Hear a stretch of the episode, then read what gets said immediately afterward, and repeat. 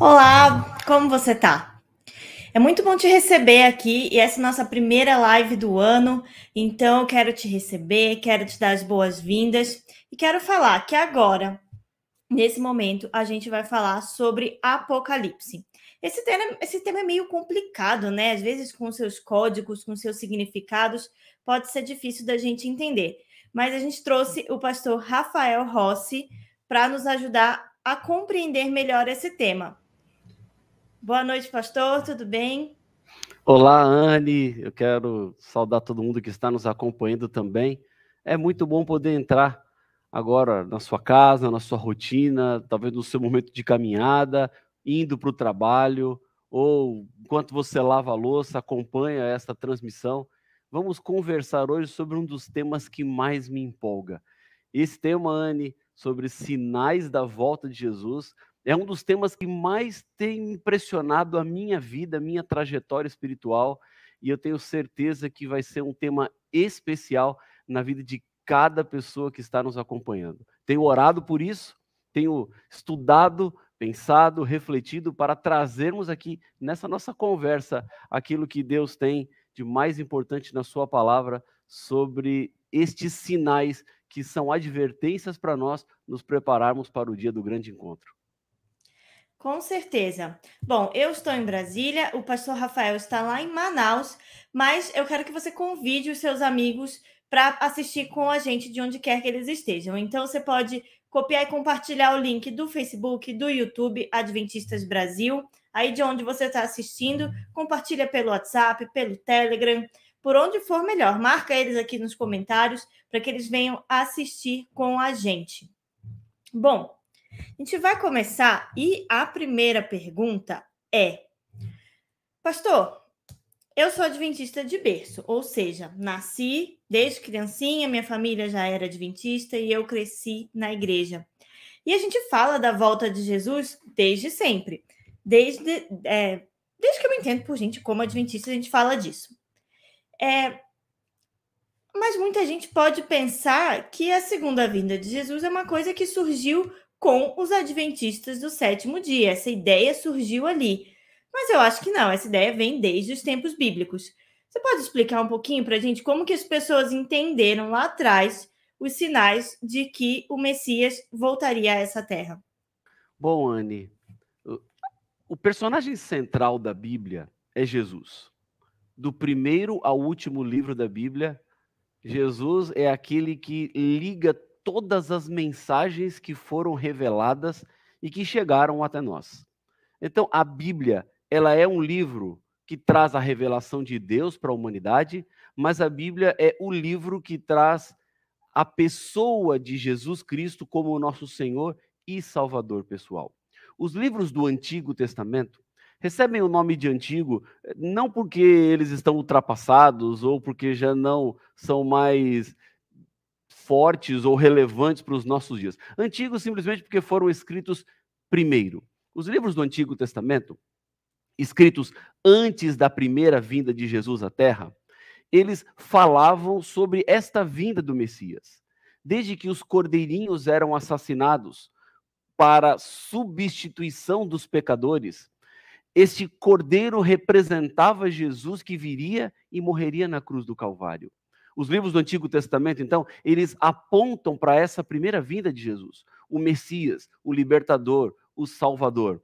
Já os livros do Novo Testamento, eles foram escritos depois da vinda de Jesus aqui na Terra. Então, os quatro primeiros livros, os evangelhos, São Mateus, São Marcos, São Lucas e São João, eles contam a história de Jesus, o que ele fez, o que pregou, o que ensinou e como ele morreu para salvar toda a humanidade. E depois o livro de Atos para frente são livros que tratam do começo do estabelecimento da igreja cristã. O que nós encontramos é que esta promessa da volta do Senhor Jesus, ela não nasceu quando nasceu a Igreja Adventista do Sétimo Dia, em 1863. Esta é uma promessa que estava presente já nos dias da Bíblia Sagrada. Eu quero trazer alguns versos bíblicos aqui que são importantes para nós considerarmos. Um deles está no Evangelho de João, no capítulo 11. Se você tem a sua Bíblia aí, eu gostaria de convidar a abri-la em João no capítulo 11, ou se você não tem a Bíblia aí fisicamente, vá no site biblia.com.br, digita João capítulo 11 e você poderá acompanhar este verso que nós vamos ler. O capítulo 11 trata da ressurreição de Lázaro. Lázaro era um amigo de Jesus. Era alguém muito próximo de Jesus. Várias vezes Jesus foi à casa de Lázaro junto com suas irmãs Marta e Maria. Mas Lázaro, no capítulo 11, está morto. Já estava sepultado quando Jesus chega à cidade de Lázaro. E então, antes de Jesus fazer um milagre da ressurreição, ele tem um curto diálogo com Marta. Veja o que diz a Bíblia no versículo 21 do capítulo 11 do Evangelho de São João. Então Marta disse a Jesus: Se o Senhor estivesse aqui, o meu irmão não teria morrido. Ela confiava no poder de Jesus. Mas também sei que, mesmo agora, tudo que o Senhor pedir a Deus, ele concederá. Verso 23. Jesus disse a ela: O seu irmão há de ressurgir.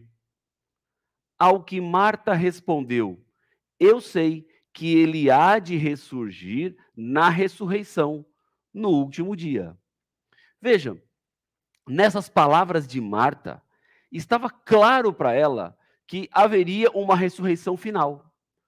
Estava claro para Marta de que a vida que nós temos aqui é uma vida curta e passageira, mas existe uma esperança de uma vida eterna. E esta vida eterna aconteceria na ressurreição no último dia, no dia final da história da humanidade. Ou seja, a ideia da volta de Jesus era uma ideia que estava presente nos dias de Marta. Era uma ideia que estava presente nos dias dos discípulos. Ela sabia da ressurreição do último dia. É, um outro texto aqui do Evangelho de João é muito interessante considerarmos. Sabe que o Evangelho de João, ele é diferente dos outros evangelhos. Mateus, Marcos e Lucas. Porque o Evangelho de João, ele concentra a sua maior parte tratando da última semana da vida de Jesus. É isso mesmo. Quando você vai para o capítulo 12, você já encontra Jesus na sua última semana. Então, o Evangelho de João, que é um livro que tem 21 capítulos, do capítulo 12 em diante, trata da última semana da vida de Jesus. Ou seja, o foco do Evangelho de João é a, os momentos finais de Cristo. E o que nós encontramos aqui é o seguinte: no capítulo 12, Jesus ele entra em Jerusalém. Faltaria uma semana para a sua ressurreição. A partir daqui, os especialistas chamam do sermão de despedida de Jesus. Ou seja, começa o momento final onde Jesus está se despedindo dos seus discípulos. Tanto que no capítulo 12, Jesus entra em Jerusalém, eh, os judeus mostram sua incredulidade, no capítulo 13, Jesus ele lava pé, os pés dos discípulos, ele indica o traidor. No capítulo 14, ele fala sobre o caminho que leva ao Pai. No capítulo 15, ele fala da importância de permanecer. No capítulo 16, ele fala sobre a obra e o trabalho do Espírito Santo. No capítulo 17, Jesus faz uma oração sacerdotal pelos seus discípulos de todos os tempos. No capítulo 18, Jesus é preso, crucificado e morto. No capítulo 19, ele é condenado à morte, no capítulo 20 ele ressuscita e no capítulo 21 Jesus reaparece aos discípulos para dar a eles consolo e esperança. Esses capítulos que tratam do final da vida de Cristo Jesus,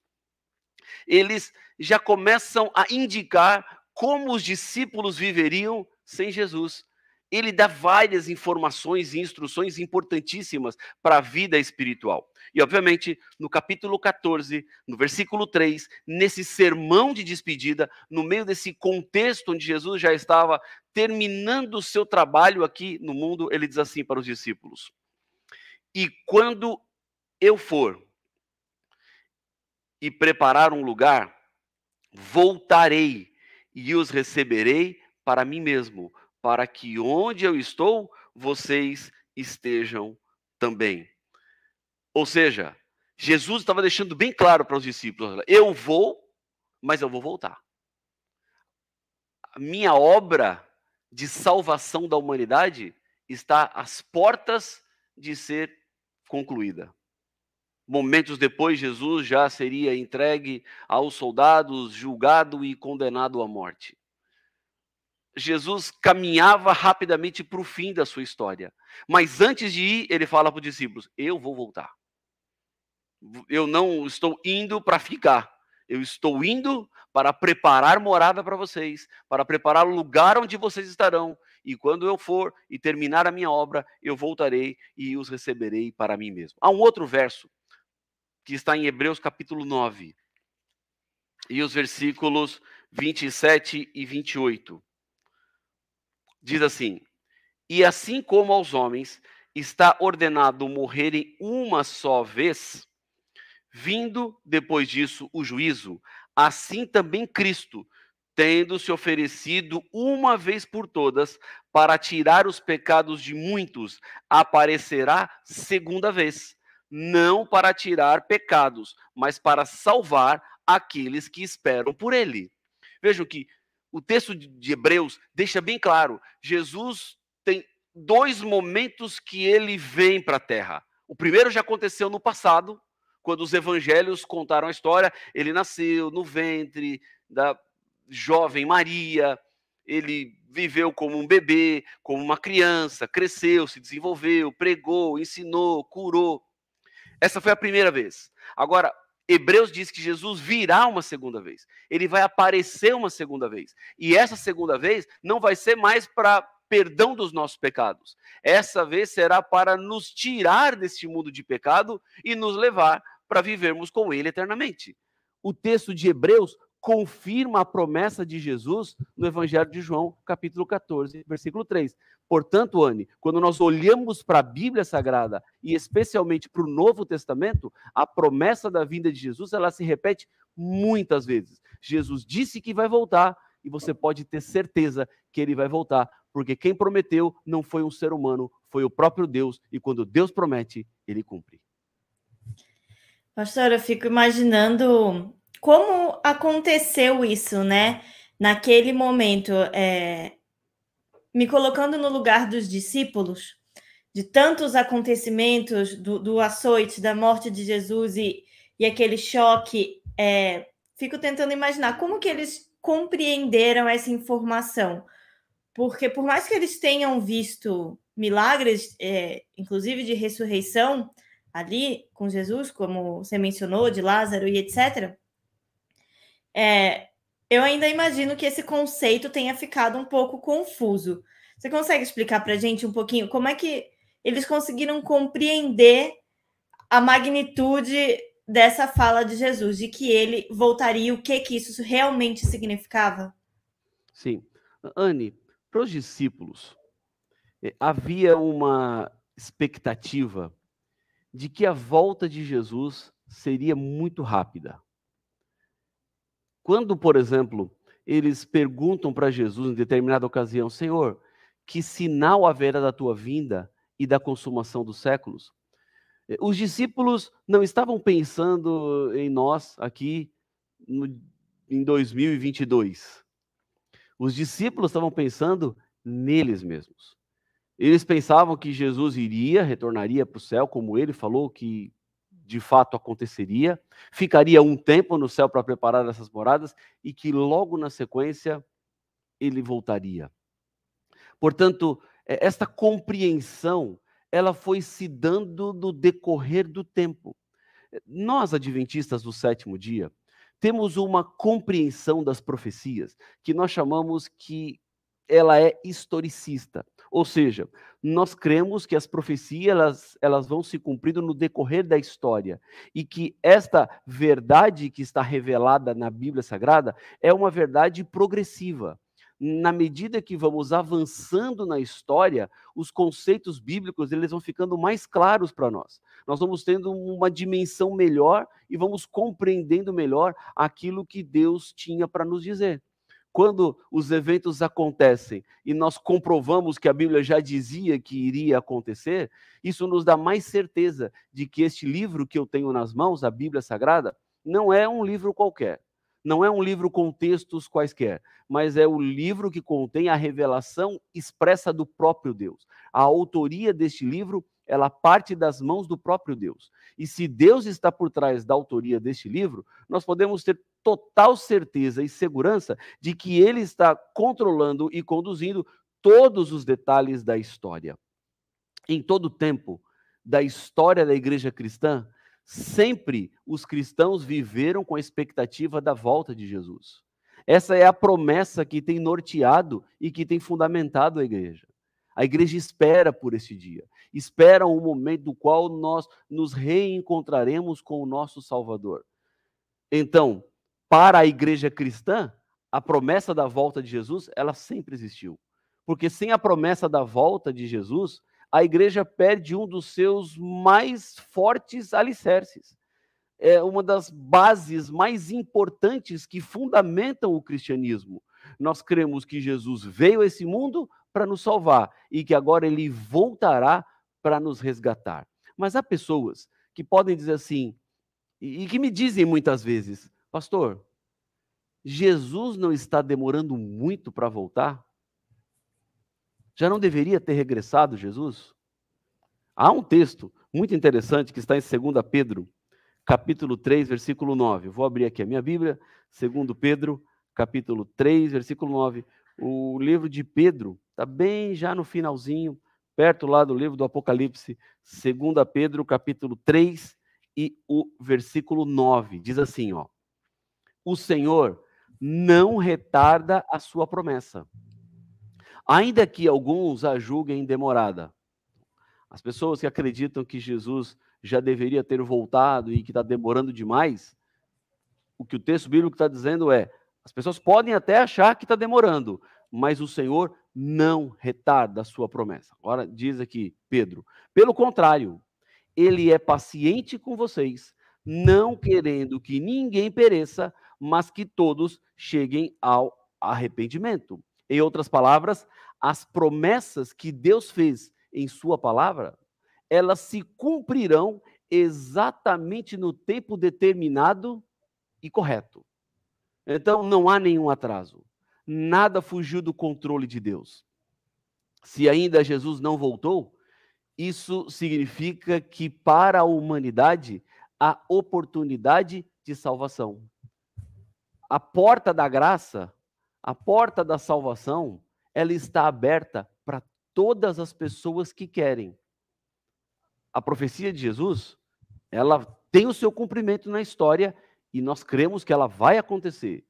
Mas o período que antecede a volta do Senhor Jesus é um período de preparação, é um período de entrega, é um período de decisão espiritual. Portanto, ainda que algumas pessoas julguem que a promessa está demorando muito, na verdade, a promessa não está demorando, não. A promessa está dentro do plano de Deus, está dentro do relógio de Deus. E no tempo determinado, Jesus voltará e então nos dará a eternidade. Isso é uma, um conforto que a gente tem, né, pastor? E eu queria, antes da gente ir para a próxima pergunta, eu queria mandar dois abraços de pessoas que estão assistindo aqui com a gente. Primeiro é para o Jaime Daniel, ele diz assim: Feliz sábado, família! Deus abençoe muito nesse dia especial. E a Ellen e a Bruna estão dizendo assim: nós devemos acreditar nas promessas de Jesus e nos prepararmos para a sua grande volta.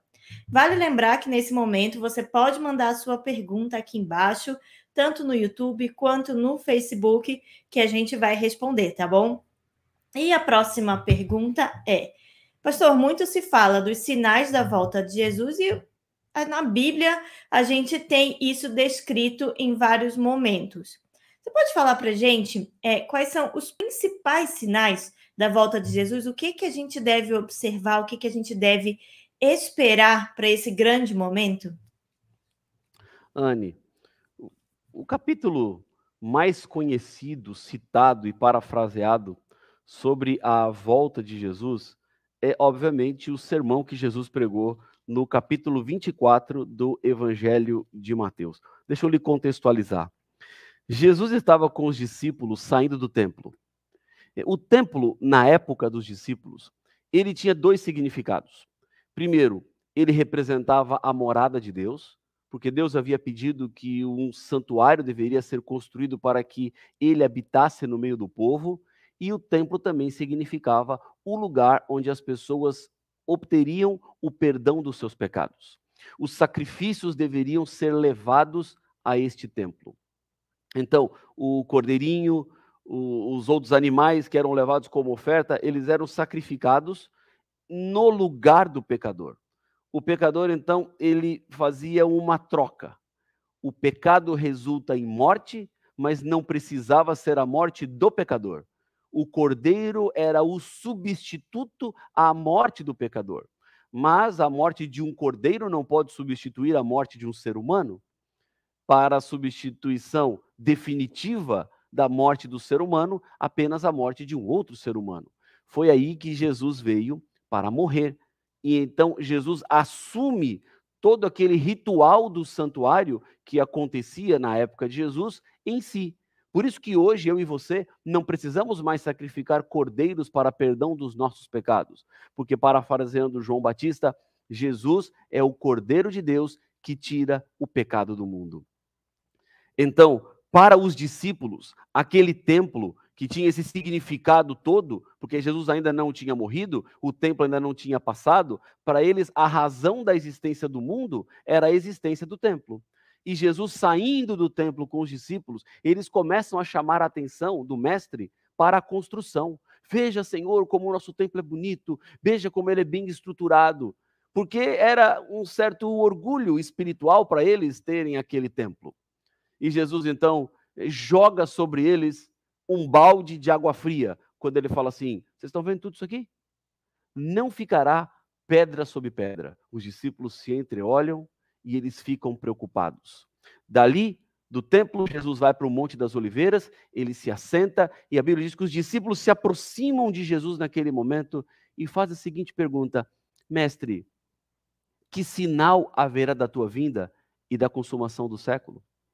Veja, eles estavam querendo saber o que é que iria acontecer antes do mundo acabar e Jesus voltar.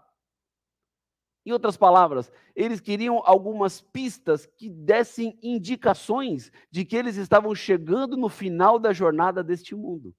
É mais ou menos assim. Quando você vai voltar, por exemplo, da sua escola para casa ou do seu trabalho para casa, é, na sua mente tem alguns pontos de referência. Então, tem a, a, praça que você passa depois que você sai do seu trabalho, tem a rua, tem o semáforo, tem a avenida que você entra, a distância que você percorre, depois você entra na esquina, que, por exemplo, tem uma padaria, e depois da padaria você anda duas quadras, tem uma farmácia na esquina, você vira à esquerda, e então você desce algumas ruas, e vira mais uma, uma vez, e então eh, tem outro ponto de referência, que é um bazar que fica perto da sua casa, e até então que você chega na sua casa. Cada um desses pontos de referência, quando você vai ultrapassando na volta do seu trabalho para casa, são indicativos que você está se aproximando do seu lar. Quando você vê o último ponto desse de referências, é para você um indicativo de que sua casa está muito perto. Cada ponto desses, ele vai significando para você proximidade de chegar de volta em casa. O que os discípulos queriam era mais ou menos isso, Senhor, estamos aqui nessa jornada, mas quais são os pontos? Quais são as referências? O que é que nós vamos ultrapassar nesta jornada que nos indicará que nós estamos cada vez mais próximos do encontro com o Senhor, que estamos mais perto do retorno do Senhor? Quando Jesus fala desses sinais, pelo menos dois pontos, para mim, eles saltam aos meus olhos. Primeiro, Jesus controla o curso da história deste mundo.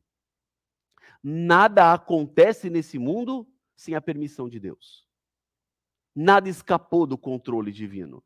Deus está conduzindo todas as coisas deste mundo para o cumprimento das suas promessas. Ele tem a história debaixo das suas mãos. E segundo ponto, porque os sinais que Jesus deixou como indicação da proximidade da sua volta, eles acontecem, isso dá certeza de que aquilo que Jesus falou, de fato, vai acontecer. Porque ele previu ele fez um prognóstico, Anne, da situação do mundo e deixou muito claro como o mundo estaria, como o mundo viveria. Portanto, nós podemos ter estes sinais como evidências. Um desses sinais, Anne, antes da gente entrar um pouquinho numa explicação de Mateus 24, é o que está, por exemplo, no versículo 29. Quando Jesus fala sobre a vinda dele aqui à terra, ele diz assim, ó, logo em seguida, a tribulação daqueles dias, ou seja, um tempo de perseguição que se intensificaria contra o povo de Deus, o sol escurecerá, a lua não dará sua claridade, e as estrelas cairão do firmamento, e os poderes do céu serão abalados. Jesus aqui está falando de sinais na natureza que seriam visíveis, que seriam claros, que seriam evidentes para toda a humanidade. Bom, o primeiro sinal, o escurecimento do sol, aconteceu no dia 19 de maio de 1780 e é conhecido como o dia escuro. Neste dia, o sol desapareceu por volta das 10 da manhã. E nesta mesma ocasião, nesse mesmo dia, na madrugada, a lua se tornou em sangue. Isso foi visto na Europa e no Nordeste dos Estados Unidos. E aqueles que conheciam as profecias bíblicas entenderam que ali estava um cumprimento profético. O outro sinal que fala aqui, as estrelas cairão do firmamento. Isso também aconteceu já na história, no dia 13 de novembro de 1833. Nesta ocasião, a Terra passou em sua trajetória próxima a uma, a uma cadeia ou um cinturão de meteoritos que se originaram pela desintegração de um cometa chamado Tempelum. Neste dia, houve então uma chuva de meteoros. Bom, tendo isso acontecido já há muito tempo, as pessoas podem ter a tendência de querer marcar uma data para a volta de Jesus. Bom, se aconteceu em 1780, em 1833, Jesus, então, está perto de voltar e é possível nós sabemos o exato momento que Jesus vai voltar? Não.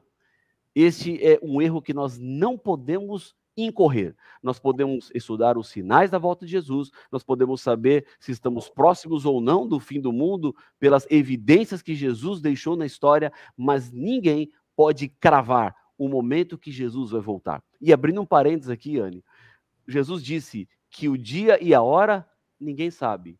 Então você não pode dizer assim, ah, o dia e a hora ninguém sabe, mas o mês e o ano dá para saber. Não, não. Quando Jesus disse que o dia e a hora ninguém sabe, é o dia, a hora, o mês e o ano. Não dá para dizer quando ele vai voltar. Jesus vai voltar, isso nós sabemos, mas o tempo cabe apenas ao Senhor. Esses dois sinais já aconteceram, é verdade, há muito tempo. E eles são indicativos que nós entramos no fim do tempo do fim. Difícil é segurar a ansiedade, né, pastor? A gente está esperando e aguardando e vendo sinais. E falando em um desses sinais que a gente pode talvez se confundir ou ele ser real, a Ellen Raquel Lima Santana perguntou aqui: o que significa a pandemia do coronavírus no contexto do fim dos tempos? Ela faz parte desses sinais proféticos para a volta de Jesus? Sim, claro. Eu, eu, vejo que a pandemia ela está sim dentro do quadro do prognóstico daquilo que Deus falou que o mundo entraria nos momentos finais. Ele falou de epidemias, de pestes que aconteceriam na humanidade por causa da situação que o ser humano está vivendo. É, Permita-me explicar uma coisa que considero muito importante. É talvez você não tenha se atentado a este fato. Mas veja só, o capítulo 24 do Evangelho de Mateus, ele fala sobre sinais como resposta da pergunta que os discípulos fizeram para Jesus depois que ele fez a profecia da destruição do templo. Essa profecia da destruição do templo, ela aconteceu no ano 70 da nossa era, anos depois de Jesus e os discípulos terem esta conversa aqui em Mateus capítulo 24. Mas Jesus ele descola os dois eventos. A destruição do templo é uma coisa e o fim do mundo seria uma outra coisa, um outro evento num outro tempo. Aqui no capítulo 24, a partir do versículo 4, Jesus começa a falar uma série de sinais que são sinais preditivos da volta de Cristo. Se você olhar para os sinais, uma dúvida pode permear o seu coração.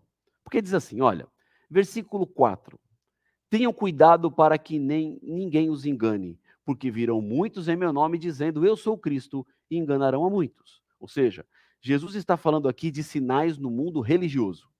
Apareceriam falsos líderes religiosos que se colocariam no lugar de Cristo, que atrairiam para si prerrogativas que são de Cristo, que esperariam adoração sobre si, que é uma adoração apenas e exclusiva a Cristo, e que estes líderes religiosos enganariam muitas pessoas. Este é um sinal no mundo espiritual. Jesus está falando de uma condição que a vida religiosa das pessoas seria confrontada. Mas você pode pensar assim, já logo nessa primeira aqui. Amém, pastor? Eu entendi. Mas esses falsos cristos, esses falsos líderes religiosos, eles apenas existem nos nossos dias? E aí? Já existiam falsos líderes religiosos no tempo de Jesus? Tinha falsos profetas na época de Jesus? Tinha alguém na época de Jesus, ou antes de Jesus, que apareceu no mundo dizendo que ele era o Messias? Sim, a resposta é essa. Ou seja, Jesus, quando fala de falsos críticos, falsos profetas, ele não está falando apenas de algo que vai acontecer nos momentos finais da história da humanidade. Porque falsos críticos e falsos profetas existem por toda a história. Você, peraí, pastor. Então, o que Jesus estava querendo dizer? Ele falou de uma coisa que já era conhecida e comum? Sim. Ele não falou de nada novo. Jesus não estava apresentando algo que os discípulos não sabiam o que era ou o que seria. Ele falou de algo que eles já conviviam. Continua dizendo, versículo 7. Porque nação se, levar, se levantará contra nação e reino contra reino. Ou seja, estabilidade. Estabilidade entre nações. Na época que Jesus andou sobre a terra, o povo judeu estava sob o domínio romano. Então, já havia nação contra nação, já havia reino contra reino. Jesus continua dizendo: haverá fomes e terremotos em vários lugares. Ou seja, os sinais que Jesus está dizendo aqui eram sinais que os discípulos já conheciam. Ou será que terremotos não aconteciam na época de Jesus?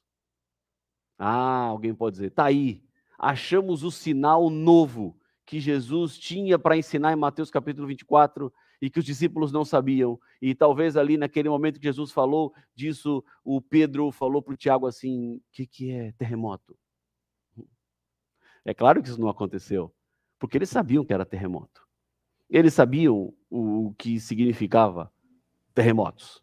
Então, não havia nenhuma novidade também nesse sinal. Aí você pode dizer assim, pastor, se todos esses sinais que Jesus predisse aqui em Mateus capítulo 24 não são novidades, eles acontecem há muito tempo, acontecem há 500 anos, há 600 anos, há 300 anos, há 200 anos, o que Jesus queria ensinar, se ele fala um monte de coisa que são coisas que estão acompanhando a história da humanidade desde que o mundo entrou em pecado? Há uma chave aqui.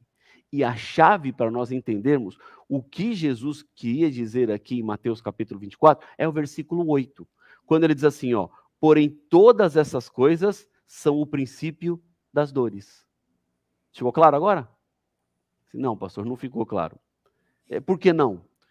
Porque a expressão princípio das dores talvez não signifique o que ela tem de significado aqui para você. Porque precisamos entender o que essa expressão queria dizer. De onde Jesus tira essa expressão princípio das dores? ela foi importada de um outro contexto. Jesus pega a expressão que estava dentro do contexto da gravidez e ele aplica agora para os sinais antes da volta de Jesus. Princípio das dores refere-se ao momento que a mulher grávida tem a sua primeira contração. E esta primeira contração é um indicativo de que a hora do parto está chegando. Agora vejam, Jesus ele compila os sinais e fala assim: olha, esses sinais aqui, eles não são o fim, mas eles são o princípio das dores. Em outras palavras, esses sinais aqui, eles não são os que marcam ou que cravam o fim do mundo, mas eles estão relacionados com a gravidez de uma mulher. Então vejam, você que está aí nos acompanhando esta live, você que já é mãe, que teve contrações, que passou por todo este processo, você vai entender bem o que eu vou explicar a partir de agora. Quando a mulher tem a sua primeira contração e começa a caminhar para a hora do parto, duas coisas acontecem neste processo depois da primeira contração. E você que está indo acompanhando pode até confirmar no nosso chat. Primeiro, a intensidade das contrações, elas vão ficando cada vez mais profundas à medida que a mulher se aproxima da hora do parto. Não é assim? Em outras palavras, as contrações, elas vão aumentando em dor à medida que a mulher chega perto do parto. Segundo ponto, as contrações, elas começam a acontecer com um tempo menor entre elas, quanto mais próxima a mulher está da hora do parto. Ou seja, o princípio das dores marca o começo das contrações, que acontecem cada vez mais vezes e são cada vez mais fortes.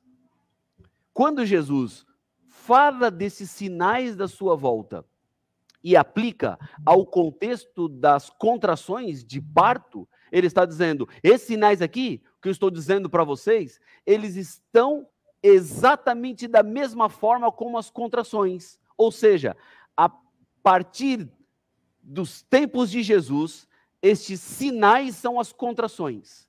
E quanto mais próximos nós estamos da volta de Jesus, esses sinais vão acontecer cada vez mais vezes e vão acontecer cada vez com maior intensidade.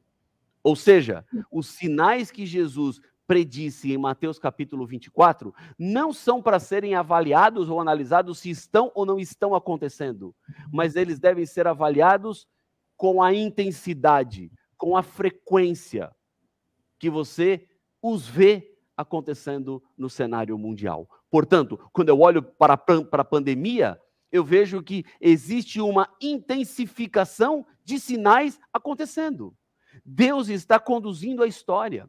Deus não é o causador da pandemia. Deus não é o causador do sofrimento. Deus não é o originador de toda essa dor que nós estamos passando. Mas Deus controla e conduz toda a história. E ele disse que haveria pandemias, que haveriam pestes, que estariam à nossa volta. E é o que nós estamos vendo acontecer hoje. E quanto mais acontecer, quanto mais intenso acontecer, quanto mais se repetir, isso significa que mais próximos nós estamos da volta de Jesus. Em outras palavras, o mundo não vai melhorar. A situação da vida aqui não vai ficar perfeita, ideal ou adequada.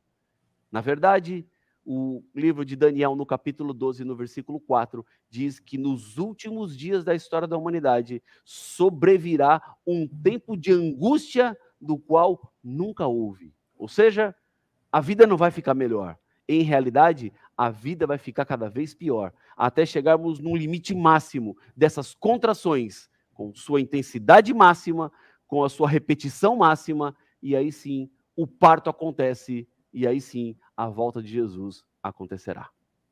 Então a gente pode dizer que, para quem entende aí a linguagem do parto, as contrações já estão bem ritmadas, né, pastor? Já Sem estamos ali dúvida. no, no Sem período final, chegando para a hora de nascer, né? E- E, volta de Jesus. E, e, Anne, até, até um, um- um paralelismo muito interessante aqui, né?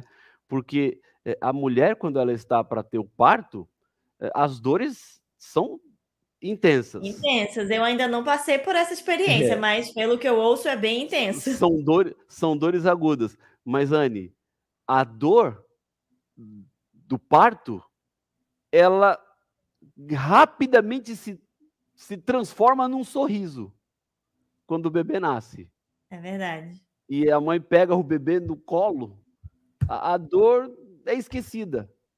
As contrações, elas parecem que ficaram tão pequenas perto da alegria de ter o bebê nas mãos. E assim também será para os filhos de Deus.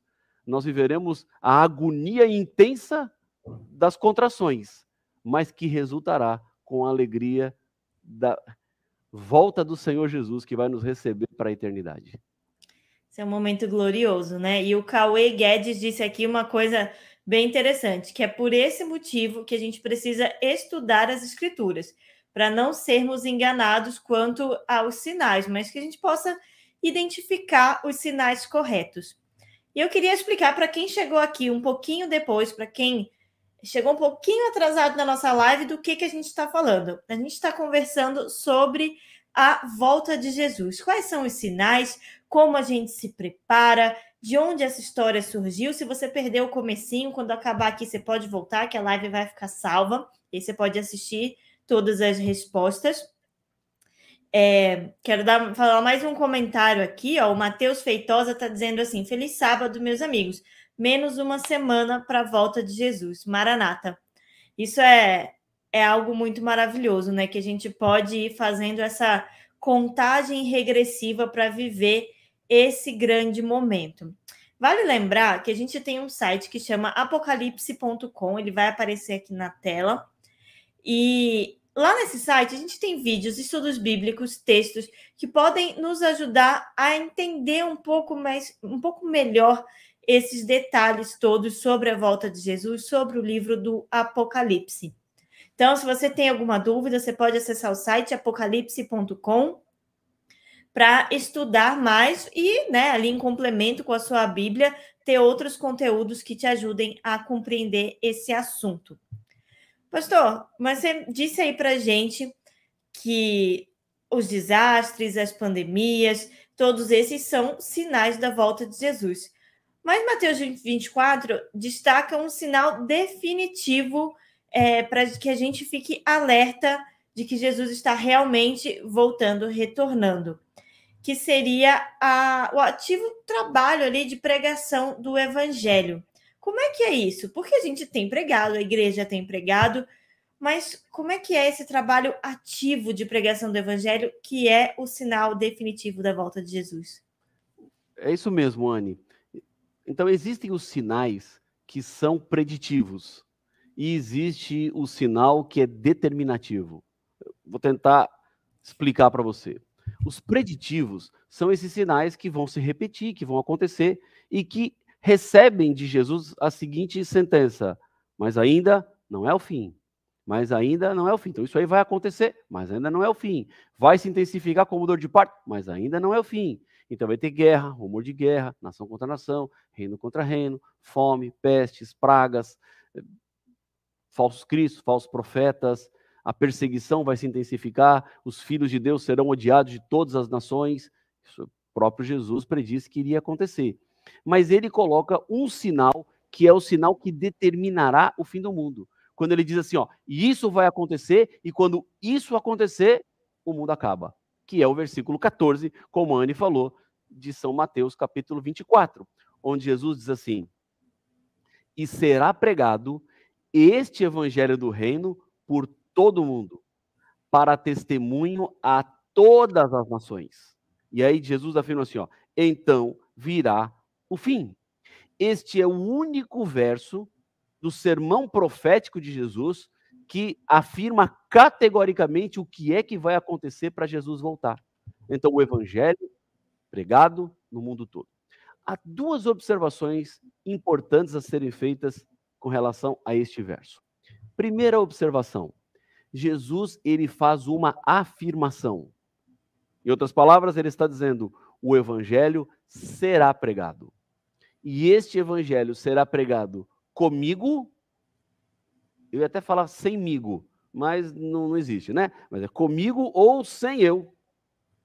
E até Jesus chegou a dizer assim: se vocês não pregarem o evangelho, eu colocarei as pedras para pregar. As pedras podem falar.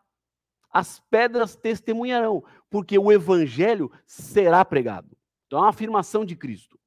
Independentemente de você estar ou não envolvido, o evangelho será pregado. Ele afirma. Agora, o segundo conceito que eu posso tirar daqui é que o, o, o evangelho pregado, ele é o que determina o fim do mundo. E o que significa? Que Jesus não entregou o sinal final do fim do mundo nas mãos dos maus. Não é quem faz guerra que determina o fim do mundo. Não é aqueles que não atendem os necessitados e causam mais fome no mundo. Não são aqueles que não amam os seus irmãos, que não cuidam dos seus próximos. Não são esses que determinarão a volta do Senhor Jesus. Não é a intensificação da maldade que fará com que Jesus retorne a este mundo. Vejam, Jesus já destruiu esse mundo por causa da maldade do ser humano. Isso aconteceu lá no dilúvio.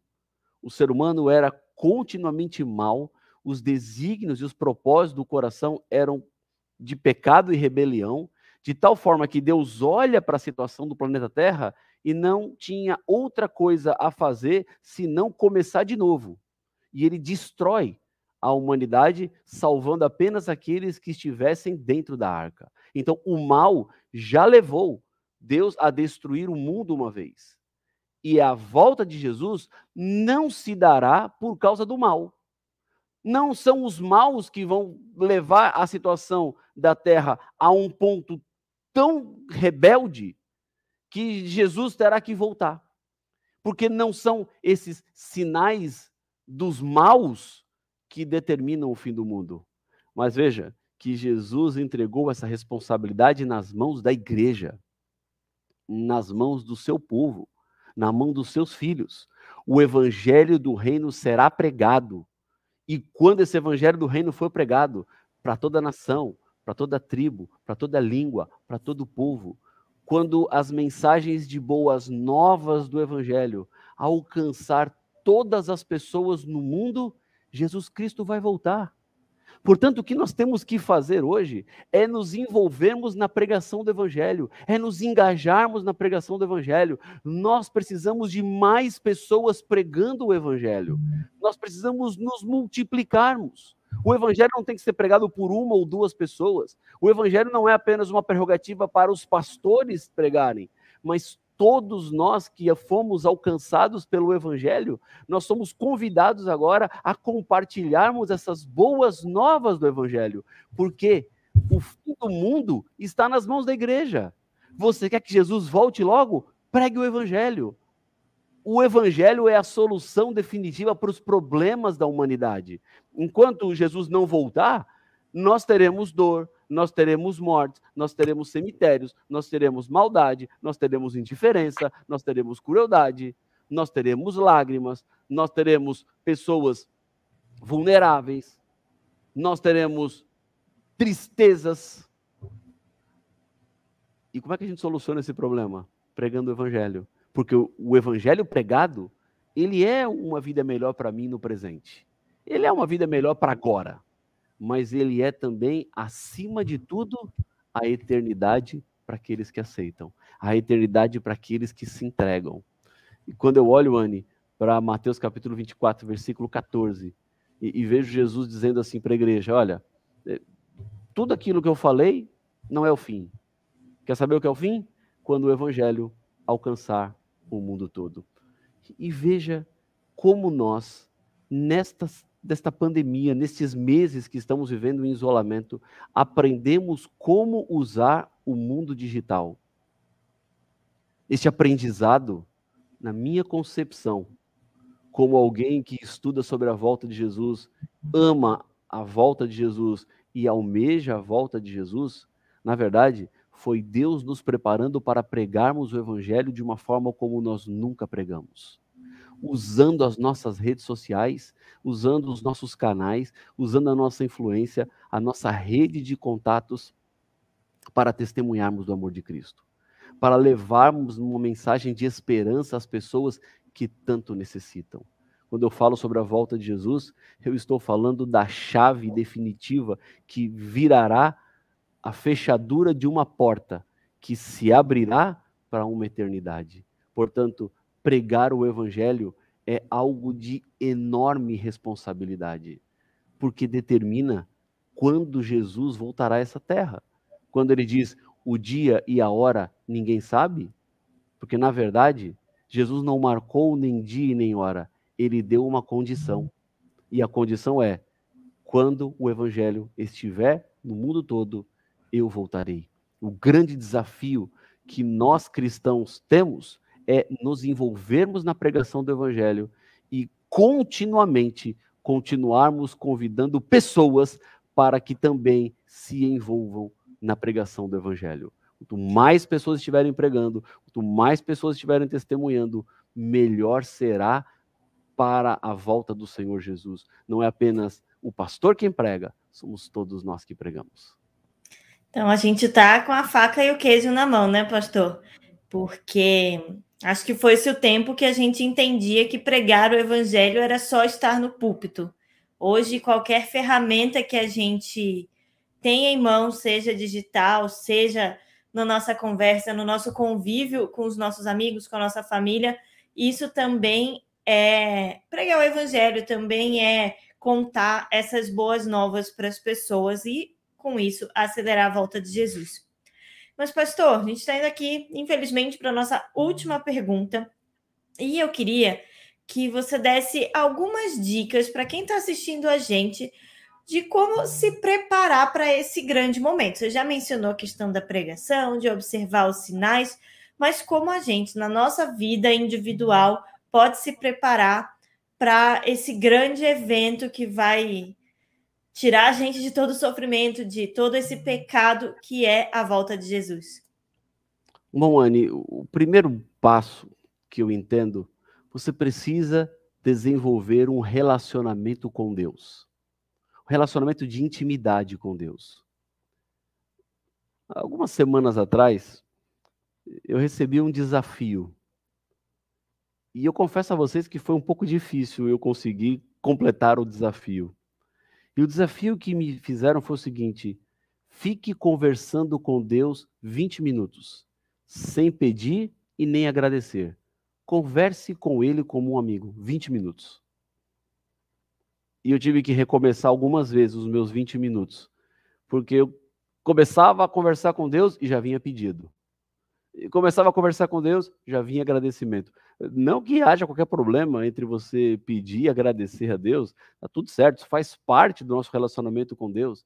Mas o desafio é desenvolver um relacionamento com Deus como um amigo. Quando você conversa com um amigo, você fica pedindo e agradecendo o seu amigo o tempo todo? Não, você conversa. Você fala do que você fez, do que você está pensando, do que você acha, é, como você está entendendo a situação da sua vida, é, que decisão você deve tomar.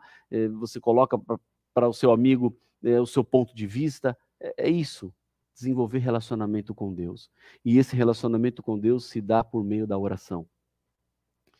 minha amiga, meu amigo, se os dias que nos aguardam no futuro são dias mais complexos do que os dias do presente, obviamente, isso demandará uma conexão muito íntima com Deus. Uma amizade profunda com o Senhor. E é isso que eu tenho procurado fazer na minha vida. Eu quero ser um amigo de Deus, um amigo próximo de Deus. Alguém que ande com Deus todo momento, em toda situação. Um outro ponto além da oração, obviamente, é o estudo da Bíblia Sagrada. A Bíblia, como diz o salmista, é lâmpada para os nossos pés e luz para o caminho daqueles que querem. Lâmpada, porque pode estar acesa ou apagada. Depende de quem decide. Depende de quem escolhe acender ou não. Então a Bíblia em si é uma lâmpada. Pode estar acesa ou pode estar apagada. Depende de você. Quando você lê a Bíblia, quando você vive a Bíblia, quando você coloca em prática o que Deus nos deixou escrito neste livro, a Bíblia se torna uma lâmpada acesa. E o terceiro ponto: oração, estuda a Bíblia, testemunhe da sua fé. Há um texto que eu quero terminar com ele, essa minha última pergunta, que é Romanos, capítulo 10, versículo 9. Diz assim, ó se com a boca você confessar Jesus como Senhor e em teu coração crer que Deus o ressuscitou dentre os mortos, você será salvo. Olha que coisa interessante Paulo está dando aqui.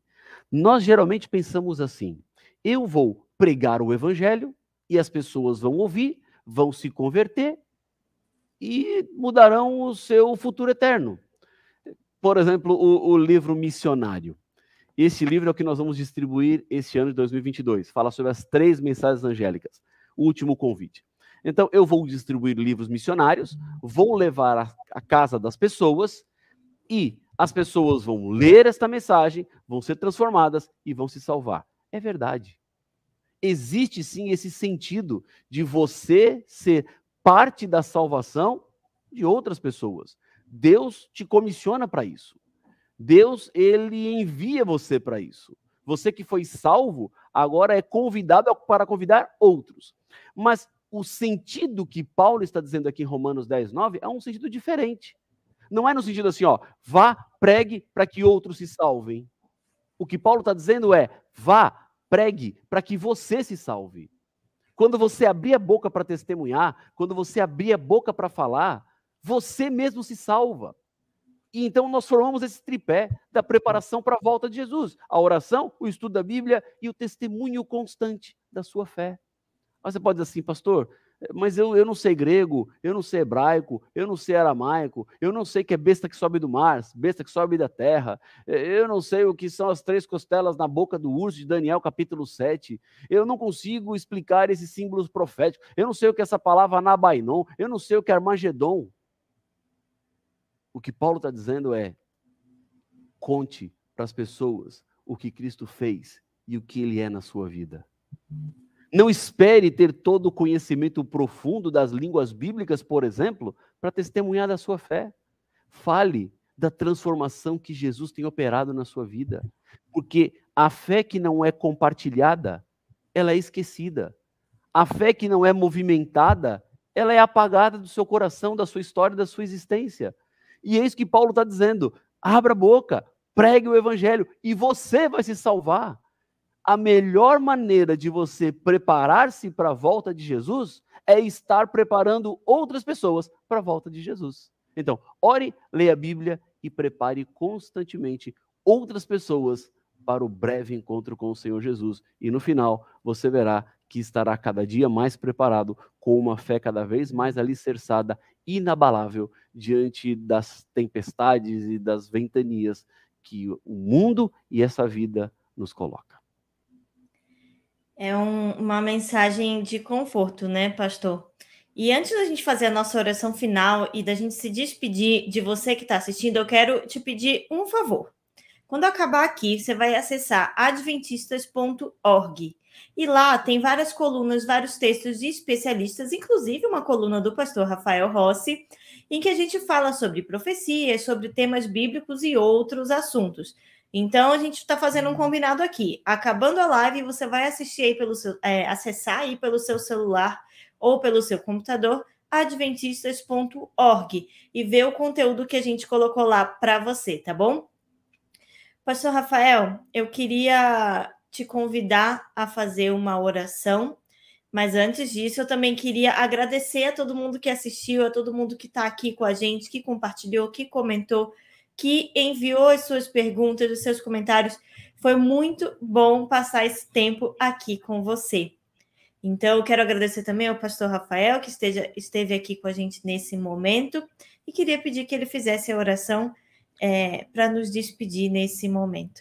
Claro, Anne, foi uma alegria muito grande lhe acompanhar e acompanhar também todos aqueles que estiveram conosco nessa transmissão ao vivo ou você que está assistindo depois.